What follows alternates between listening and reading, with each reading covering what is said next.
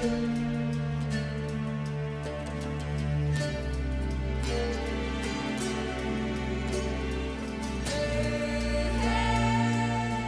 三国新说，品三国故事，悟三国人生。欢迎进入三国新说的语音世界。大家好，我是拉老师。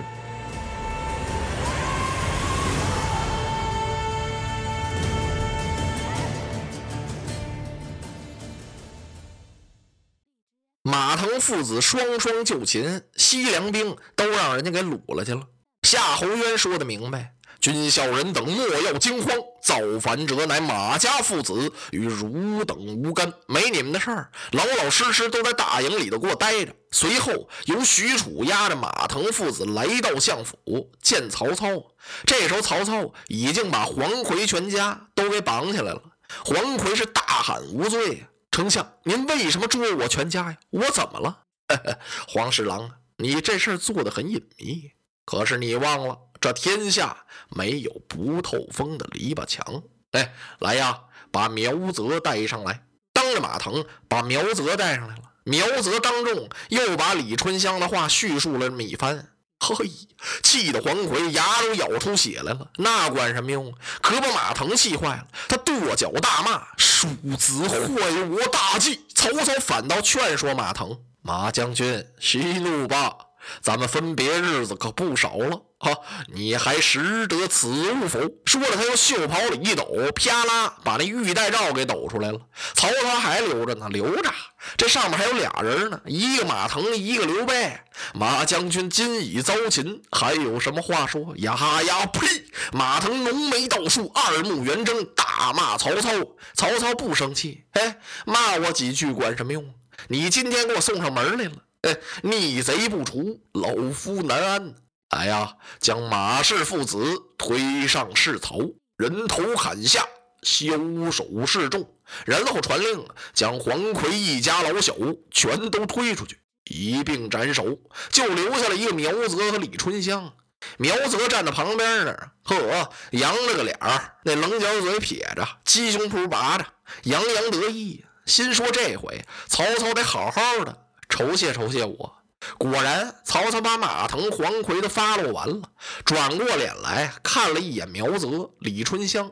哎，苗泽，近前来啊！遵命。苗泽像摇尾巴狗似的往前凑合了两步，战战兢兢、哆里哆嗦、诚惶诚恐，给曹操深施一礼。啊，丞相有何吩咐？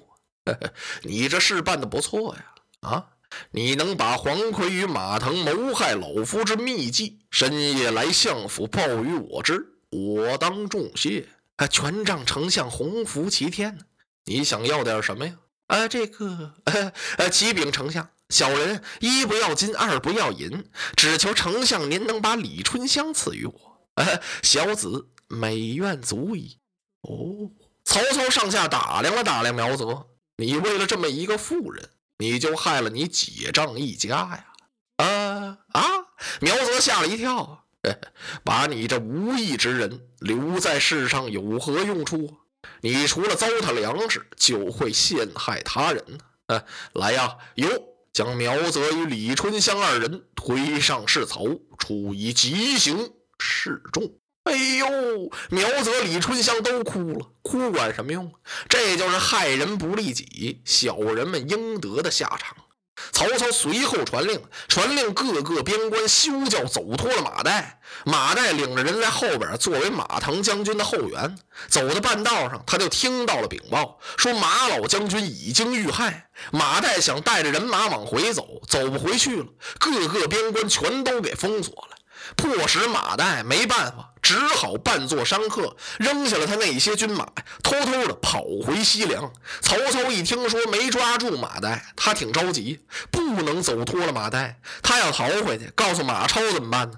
曹操素有耳闻呢，那马超马孟起是马腾将军的长子，此子武艺超群。本领非常大，马上部下英勇无敌，身怀绝技，三十六路绝命枪，枪法如神。两军阵前，枪挑上将如探囊取物。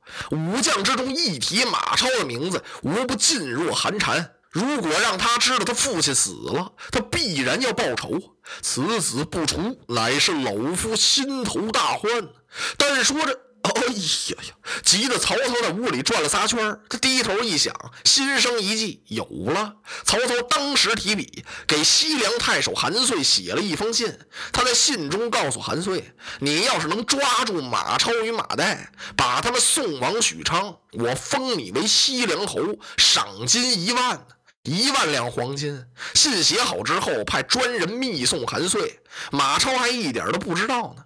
马超自从父亲马腾带着三个弟弟走了之后，他一直是坐卧不安，几乎是文武俱废，这书也看不下去了，操演人马也操演不了了，怎么待着都不得劲。甭管是蹲蹲坐坐、躺躺卧卧，心里总像有什么事儿似的。他身边一位亲信勇将庞德、庞令明劝解他：“嘿，少将军何必这样？我看您不必挂记。”走的时候，您不是嘱咐老将军了吗？他老人家到许昌，我看会见机行事。嘿。令明，你有所不知，曹贼奸诈无比，我总怕我们父子上了曹贼的当。少将军，我看他们也不敢把老将军怎么样。俩人正在这说着呢，可了不得了！从外面跌跌撞撞进来一人，扑通一下进得门来，伏倒在地，放声大哭。这人这相可太惨了，帽子也没了，靴子也丢了，衣服也破了，滚了一身土，弄了一身泥，好几天都没洗脸呢。马超定睛一。看，不是旁人，是从弟马岱。哎呀，兄弟，你为何如此狼狈？兄长。马岱当时是泣不成声，边哭边诉，就把老将军马腾父子遇害的事情全都说了。马超听完，大叫一声：“痛杀我也！”扑通一下子，身子一仰，摔倒在地，没气儿了。可把马岱、庞德吓坏了，赶忙把马超扶起来，把他腿给盘上，抹子前胸，捶后背，连连呼唤：“少将军醒来！”哎呀！马超苏醒过来，放声大哭，边哭边跳，他是暴跳如雷，声泪俱下。当时吩咐一声：“擂鼓升听。”随着隆隆的鼓声，战将全都到了。当时一个个身挂校服，扯起两面白旗，上书八个大字：“替父报仇，是灭贼兴汉。”西凉众将一个个摩拳擦掌，咬牙切齿，要为老将军报仇。正在这时候，有人进来禀报说：“太守韩遂求见。”啊！马超这么一听，怎么叔叔来了？有情！一见韩遂，哭倒在地。韩遂赶忙把马超给搀扶起来。韩遂也掉了眼泪了。贤侄切莫悲伤，叔父，我父已在许昌遇害，我都知道了。说着，马超把韩遂给让进帅府，正居中一把大椅让韩遂坐在那儿。坐下之后，韩遂由腰里一伸手，就把那封书信给掏出来了。什么信？曹操给了捉马超的那信呢？递给了马超，马超把信打开，这么一看，哎呀！当时啪，他把信往地上这么一扔，扑通就跪倒在了韩遂的面前。马岱、庞德众将都愣了。马岱悄悄由地上把那封信给拾起来了，他看了看，机灵灵打了个冷战，就在马超的后边也跪下了。韩遂一看，啊，贤侄，你这是何意？叔父，信我全看明白了。原来曹操许以叔父重金，封您为西凉侯。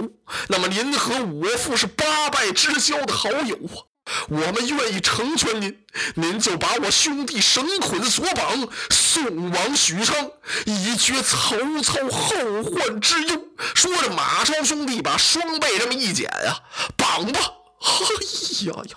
韩遂赶忙站起来，把马超兄弟给扶起来。贤侄说的哪里话来？我与你一副金兰之好，异姓手足，我怎么能忍心把你们送给曹操？别说曹操许我做西凉侯，就给我这一万黄金，他就是封我为当朝一品，把金子堆成了山，踩过了北斗，我韩遂也不能做那无义之事。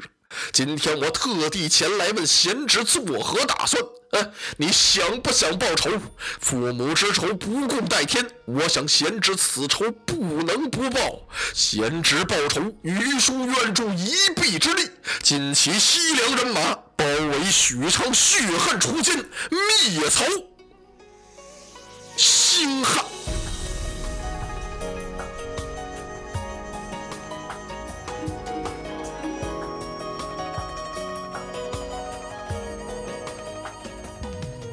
如果您喜欢我的声音，想听到更多更好的三国故事，请关注微信公众号“三国新说”，我们不见不散。